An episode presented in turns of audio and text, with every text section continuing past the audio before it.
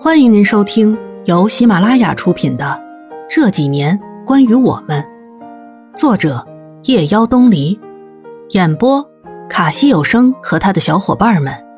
记得订阅、评论哦。第八集，我愣在那儿，以为自己还没睡醒，看花了眼。程子旭朝我笑笑，一如既往的干净明媚。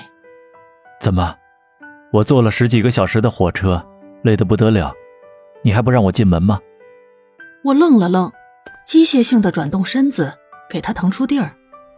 他很自然的进来，一边说话：“不错嘛，很干净，很温馨。”我站在那里，像个木偶一样，呆呆的，不知道说什么。好累啊，我先休息休息。你住哪个房间啊？我指了指左边的小屋，然后他放下包就进了屋。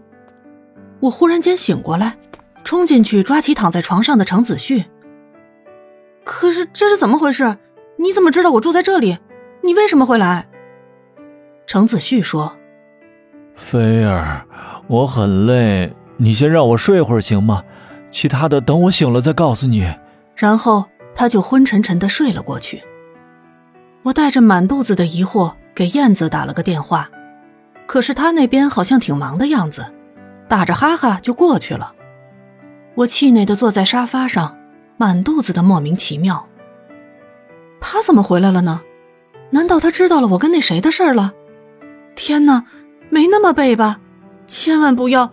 以后还要不要我见人了？那等会儿我该怎么说？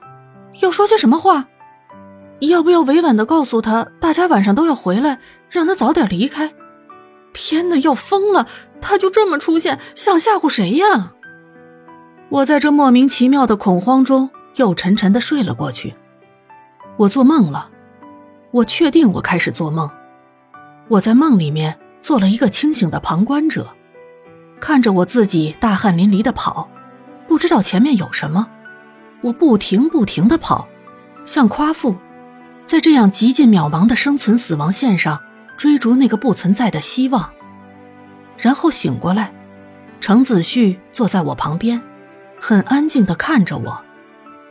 你不等我开口，程子旭打断我说：“好饿哦，你终于醒了，带我去吃东西。”可是我，钥匙呢？快点啊，我都饿坏了。我被程子旭拖出门。跟燕子一样，总是不按规矩出牌，总是让人无法拒绝。程子旭点了一大堆的食物，可是却不怎么吃，在一旁慢悠悠的喝茶。你快吃啊，凉了吃下去会拉肚子的。这么大热的天儿，我吃饱了。你怎么能那么浪费呀？你吃不了，那你点那么多干嘛？他倒挺慷慨，嫌浪费那你吃啊。我。我一阵无语，行，吃就吃，然后我就对着一大桌子的食物大快朵颐。这两天没怎么吃东西，也不怎么觉得饿，但是看到一大桌子的美食，好像还真觉得有点饿了。很快就吃撑了，然后心满意足地放下筷子。程子旭坐在旁边，似笑非笑地看着我，手中一直握着那杯早已经凉透了的茶。吃饱了。嗯，那我们走吧。回去的路上，大家都有些沉默。我不知道程子旭在想些什么，也不知道到底怎样开口问他，气氛变得有些尴尬。菲儿，嗯，你的事我都知道了。我想完了，该死的燕子，肯定是他自作主张把我的糗事告诉了程子旭，让我如此丢脸。我勉强笑了笑说。嗯，其实我也没什么事儿，日子过得挺自在的。程子旭停下来，认真的看着我说：“菲儿，其实你不用表现的有多坚强，我知道你很难过，你也不要有什么负担。我这次回来是为了工作，我爸爸准备在这儿开饭店，我是过来考察的。”哦。沉默了一阵，菲儿。毕业的那天晚上，你说的话我都记着。放心，我不会让你为难。但是你记着，我一直在等你，等你遗忘，等你看到我。我的思维变得有些混沌，好像那几年的大学时光又回来了。我跟程子旭是在大二的时候认识的，那时候的他清高孤傲，眼神忧郁，曾一度让燕子疯狂迷恋。也许是因为从小生活的环境优越，浑身上下透露着潇洒不羁。后来我们在偶然的情况下认识，然后成为了朋友。然后这么多年，后来说了些什么话，我都忘了。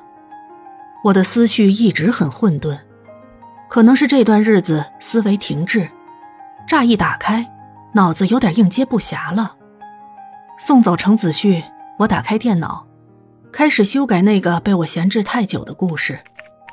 我想通了，陆航说的没有错，人凭什么花那么多钱来买你一个故事？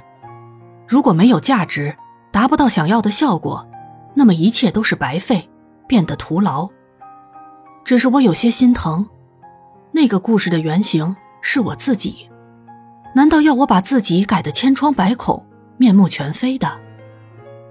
燕子说：“那只是个故事，你才是生活的主角，线还握在你自己的手上呢，你想怎么折腾就怎么折腾。”然后我狠狠心。